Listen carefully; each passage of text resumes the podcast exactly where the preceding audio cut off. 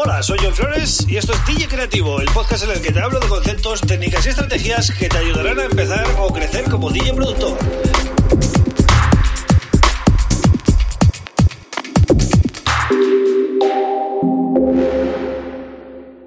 Bienvenido, bienvenida a DJ Creativo. Mi nombre es John Flores y este es el episodio número 193 del podcast. Un podcast que, por cierto, puedes seguir en Spotify, en Apple, en Google Podcast, en Evox, en mi canal de YouTube y también en mi página web, ¿vale? Porque están todos los eh, podcasts ahí embedidos, ¿no? Y se pueden escuchar con el player que hay en la web, ¿no? Quería comentar un poquito todo este revuelo, ¿no? Que estamos viviendo de los streamings de Nochevieja. Es una pasada, ¿no? La cantidad de streamings de, de, un montón de, bueno, un, un, montón de DJs que he visto. Eh, por ejemplo, aquí DJs nacionales van a hacer, ¿no? Y también, como no, ¿no? Eh, Tomorrowland. Tomorrowland está preparando el, el, lo que ellos llaman, ¿no? El mejor streaming que se puede hacer.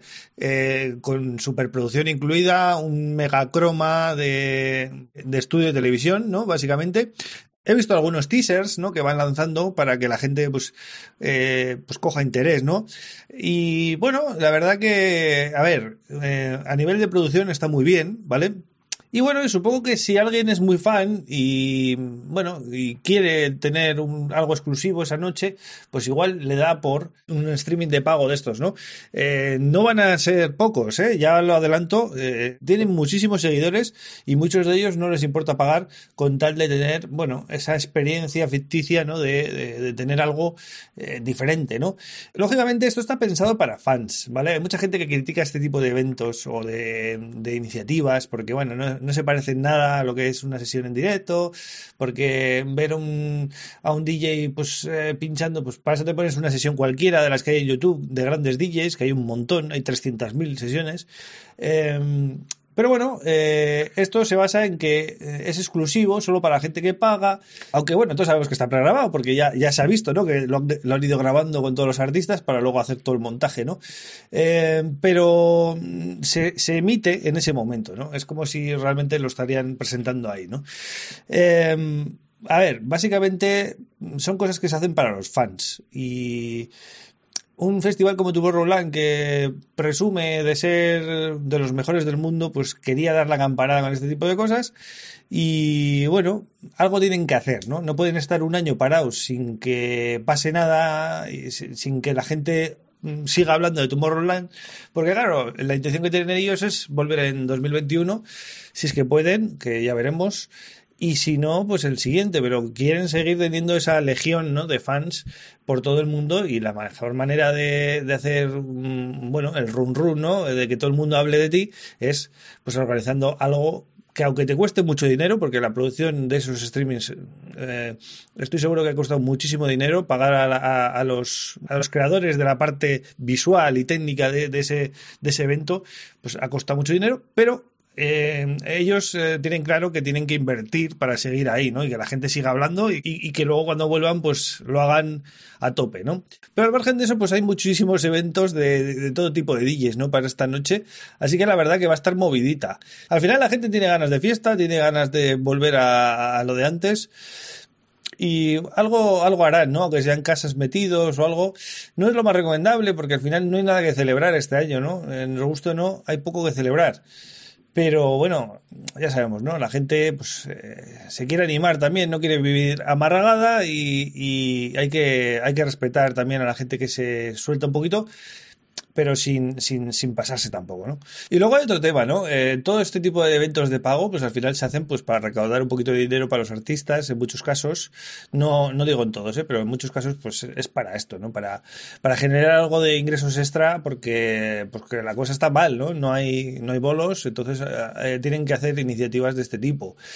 Eh, veremos lo que pasa mañana, veremos sobre todo la semana que, la semana que viene, pues las repercusiones de todos estos eventos de, de Nochevieja. Incluso he leído, no sé si ayer o hoy, que Jean-Michel Jarre, el mítico, ¿no? De eh, músico, ¿no? Francés, iba a hacer una, bueno, iba a hacer un concierto en la Catedral de Notre Dame en, en, en Francia, ¿no? O sea, es una pasada Hace no mucho tiempo hice una encuesta en, el canal de YouTube, en la pestaña de comunidad, y preguntaba si, bueno, si la gente estaría interesada en pagar por un, por un streaming, ¿no?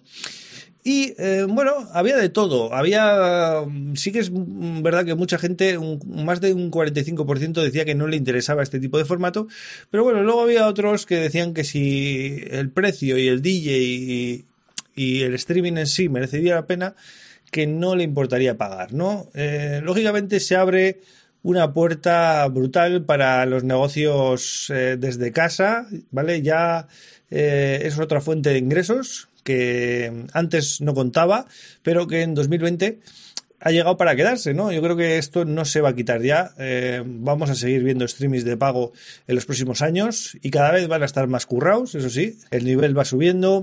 Empezamos con pequeños eh, streamings en, en, habitaciones de casa, luego pasamos al salón, luego pasamos al jardín, ¿no? El que podía, el que tenía un jardín decente para enseñar. Luego ya empezamos con sitios emblemáticos, ¿no? Que si al lado de un acantilado, en un puente que detrás hay no sé qué, incluso en Globo he visto varios, varios streamings de DJs.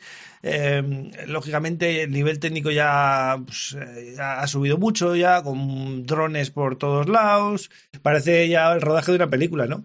En muchos casos. Y mm, esto, esto se va a quedar, ¿no? Esto se va a quedar porque al final la industria musical Mm, ha visto que hay un, hay un montón de usuarios en las redes sociales, hay muchísimo consumo de vídeo en redes sociales, es lo que más se consume, y todos estos eh, contenidos al final aparte de promocionar, sirven también para hacer negocio. Entonces, bueno, creo que mientras que se hagan las cosas con calidad, pues oye, bienvenidos sean, ¿no? A mí la verdad que me gusta mucho, ¿no? Ver, ver artistas en, bueno, en sitios, eh, no solo clubs nocturnos, sino en, sitios al aire libre y tal, ¿no?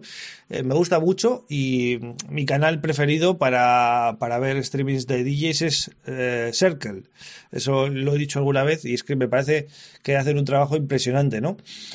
Eh, por eso le digo que, bueno, yo con esos streamings voy más que sobrado, vamos. No me hace falta pagar por un streaming porque es que los de los gratuitos de YouTube son brutales. Los que sí que me aburren ya un poquito son los típicos, eh, bueno, streamings que sale la habitación de su casa o el salón de su casa, un tío ahí con, con dos CDJs o tres y venga, y poniendo música. Al final no tiene ninguna gracia ver a un tío ahí, pues eso, encendiéndose un cigarro, eh, tomándose una copita de vino, lo que sea. No me, a mí eso, sinceramente, no me motiva. Si es un live todavía que, no sé, toca eh, cosas que quizás me interesen un poquito más por ver cómo lo hace o al final cuando cuanto más nivel ves luego exiges más. Es lo que tiene Así que bueno, hoy quería hablar de los streamings de DJs, porque claro, viene ahora una buena mañana, ¿vale? Con, Nochevieja y creía que era un buen momento. Mañana estaré aquí también despidiendo el año y haré un repaso un poco de mi año, ¿no? De lo que ha sido eh, este proyecto de DJ creativo y en general johnflores.pro. Así que nada más, muchas gracias por estar ahí un día más y mañana vuelvo con otro tema súper interesante. Un abrazo.